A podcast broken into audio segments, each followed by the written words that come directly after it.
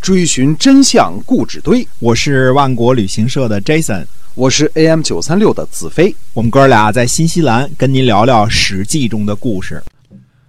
各位亲爱的听友们，大家好，欢迎继续的收听《史记》中的故事，是由新西兰万国旅行社的 Jason 为您讲的。您可以搜索一下我们的公众号啊，新西兰万国旅行社，您就可以了解到关于在新西兰出游的哎一些个非常详细的资讯。我们是在这个携程网上没唯一没有差评的新西兰本地企业，已经有二十二年的历史了。那么我们今天呢，继续来跟您讲春秋和战国有哪些个区别。嗯，那么最后一点呢，就是要讲呢，说这个春秋和战国的区别呢，就是阶级成分变了。嗯嗯，由于国君和贵族呢享有较多的资源啊，他们这个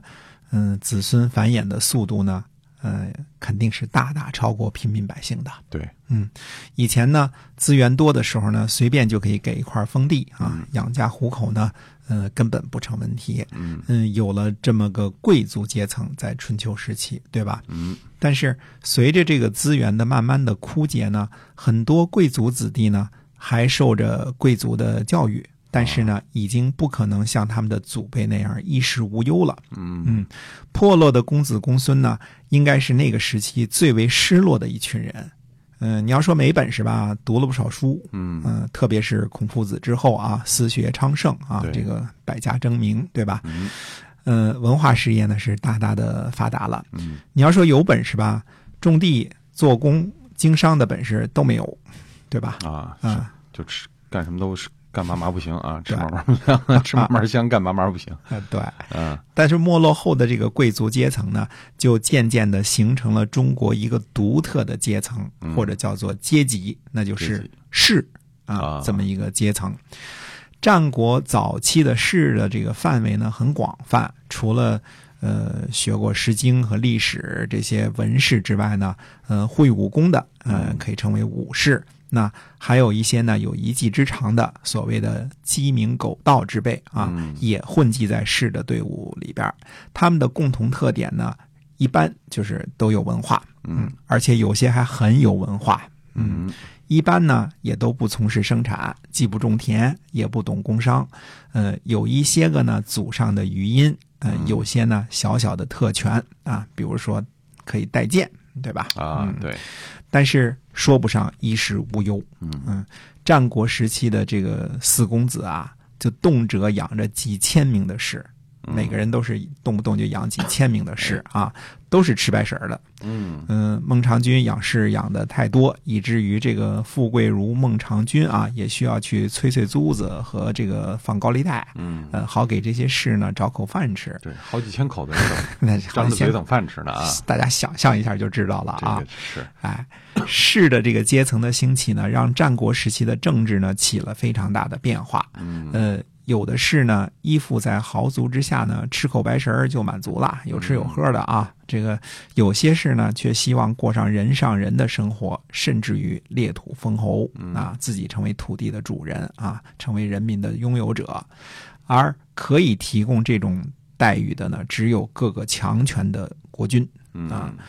嗯，不要小看了这个战国时期这个公孙衍、张仪、苏秦这些人啊，呃，榜样的力量是无穷的。对，呃，天下呢成千上万的读书人或者叫士啊，那时候士还不能简单说是读书人，因为有文士、有武士，还嗯对，有还是不一样的，还有鸡鸣狗盗嘛，对吧？哎对，嗯，这个呃，都把他们这些人，什么公孙衍、张仪这些人呢，当做这个榜样啊。嗯尽管呢，公孙衍、张仪呢被骂作反复卖国之辈啊，这个没有任何政治上的操守啊。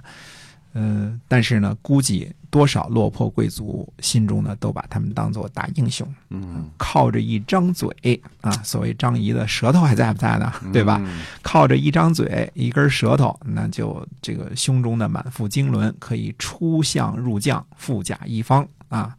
这个你说总好好过像韩韩信那样，这个身上配着把剑，但是要靠那个洗衣服的大妈赏口饭吃，对对吧？嗯呃，虽说如此呢，但是你要让韩信这样的落魄公子开个小餐厅、洗衣店，呃估计打死也不干。那那那弄着把宝剑这个四处游荡，哪怕是要吃的，他有有这种范儿啊，对吧？对，我绝不干这个，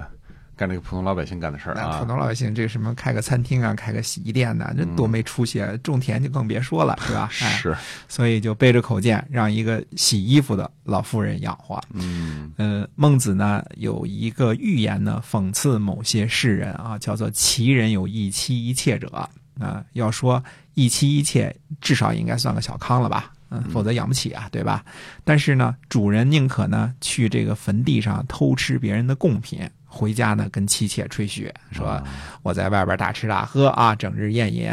呃，让妻妾呢都觉得无比羞愧啊、嫁给这样的人怎么托付终生啊，对吧可？不嘛，哎，后来呢，这个有人就把这个一妻一妾呢，这这样的男人呢，称作齐人之福啊，嗯因为齐国人的故事嘛，对吧？哎，就是根据这个寓言来的。呃，这个不过呢，这个引申呢，呃，估计倒是孟夫子自己可能没有 想到的。呃，他老人家也没有号召大家都做山东人啊，嗯这个没有这个意思啊。那么历史的演变呢，我们说都是慢慢形成的。这个这种形态呢，就是呃，这个都是从这个渐变开始的，一点点变化。那么春秋时期呢，有了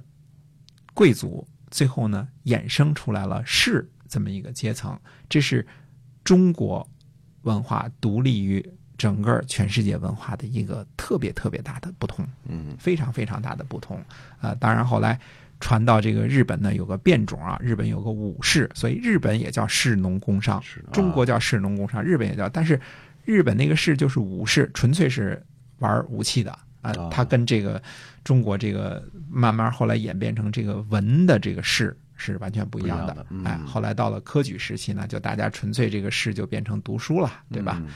嗯，这个是这个阶层演变的一个特别大的一个特点。嗯，所以，呃，这点儿呢也可以是算作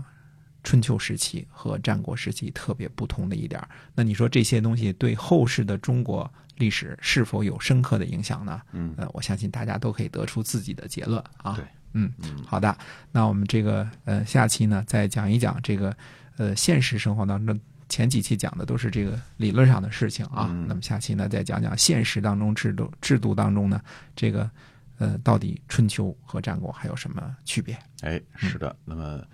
这个今天呢，我们史记中的故事先跟大家就分享到这儿，是由新西兰万国旅行社的 Jason 为您讲的。我们下期再会。再会。